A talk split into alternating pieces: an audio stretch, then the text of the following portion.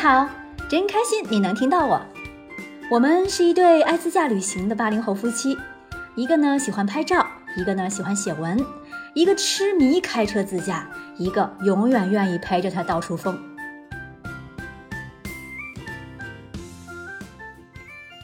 继续一路向北，就越来越靠近边境了。第一次到内蒙古锡林郭勒盟的二连浩特市。对了，顺便说一句，这次蒙北的自驾，加上因为疫情需要了解各个县市旗的归属地，也算对内蒙古的知识点有了新的认识。二连浩特也叫二连，在内蒙古的正北，与蒙古国隔岸相望，是距离北京最近的口岸。也是中蒙俄国际铁路中国境内的最后一站。这个与外蒙交界的边境小城，处处充满着异域风情，蒙古文啊，蒙餐啊，而且恐龙同样是二连的城市名片。巨盗龙化石被美国《时代周刊》评为世界十大自然科学发现。不经意间，开着车都能在公路旁的戈壁上看到散落的恐龙雕塑。猛地一看，还挺逼真的呢。城市的市门也设计成著名的接吻恐龙的形象。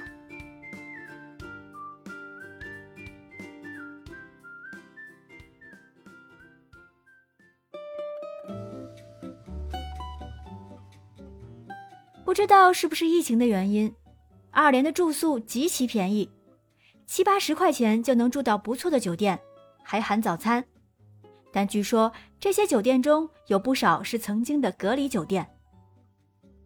嗨，这个事情吧，还是看人。如果特别介意的话，还就真不建议出门了。一到内蒙古，就能看到熟悉的蓝天和低矮的白云。个人觉得最值得一看的是伊林驿站遗址博物馆。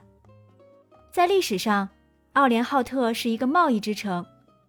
博物馆内不仅还原了古代伊林驿站的样貌，而且还介绍了二连浩特这座城市的发展史。可以说，了解二连应该从伊林驿站遗址博物馆开始。虽然我没有足够的地理和历史知识，但我依然对这座边塞小城充满了喜欢。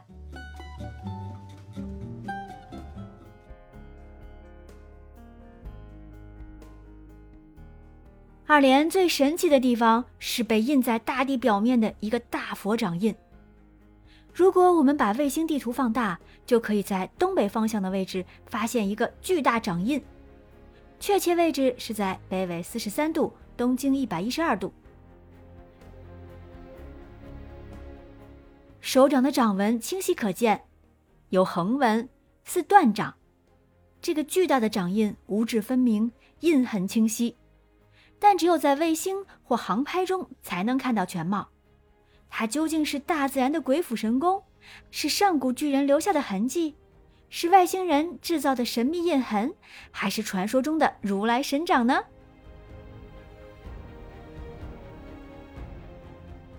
当然都不是。其实这是一件人工创造的艺术品，一种地景艺术。地景艺术发源于二十世纪七十年代的美国，是绘画和雕塑艺术向户外和大自然的延伸，主要利用现有的地质地貌和自然条件进行艺术品的创作，尽量不破坏自然生态，强调人与自然的和谐，是一种比较新兴的艺术形式。这个巨大的掌印便是地景艺术的一个作品，位于恐龙地质公园的南侧。不知道在后续的时间里，来自世界各地的顶级艺术家们还会给我们带来什么惊喜，创作哪些鬼斧神工的地景艺术品呢？让我们拭目以待吧。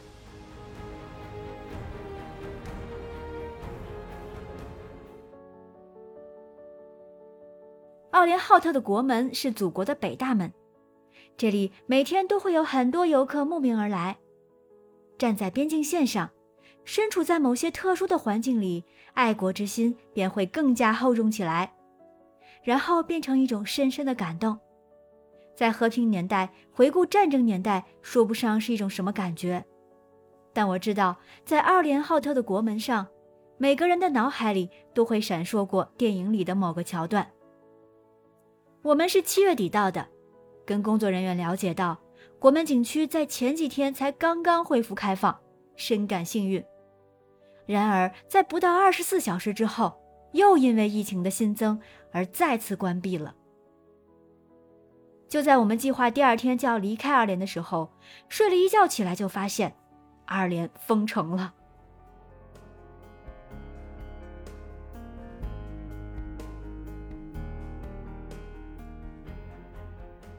我们住的酒店被定为隔离酒店，需要搬离到其他指定酒店去。由此，我们的自驾之旅不得不开启了暂停键。作为滞留游客，一切未知，待多久未知。每天早晨六点就被大喇叭叫醒下楼做核酸，有一天居然是在凌晨一点钟被叫起来。每天最值得期待的风景就是窗外的绝美夕阳了。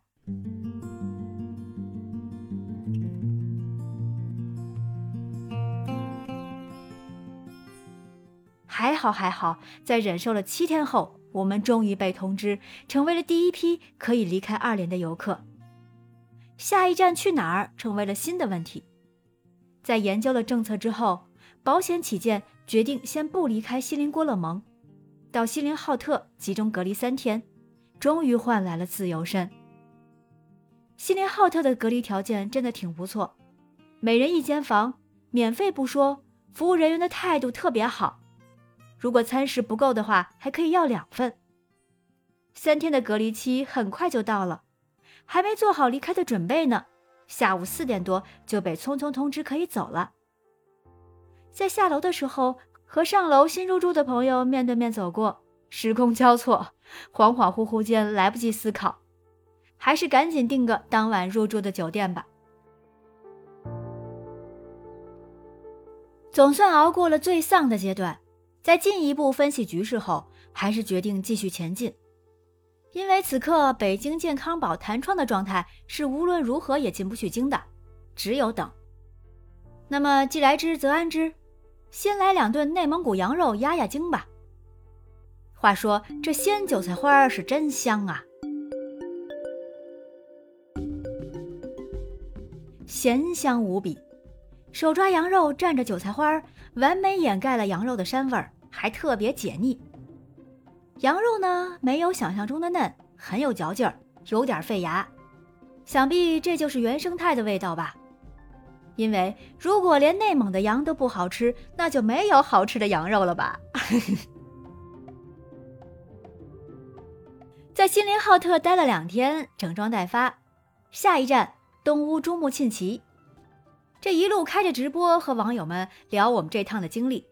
如何被封？如何打各种电话争取？如何办理手续离开？嗨，曲折并快乐着，这也是苦中作乐的无奈吧。话说东乌珠穆沁旗有个我强烈安利的景点儿简直又美又良心。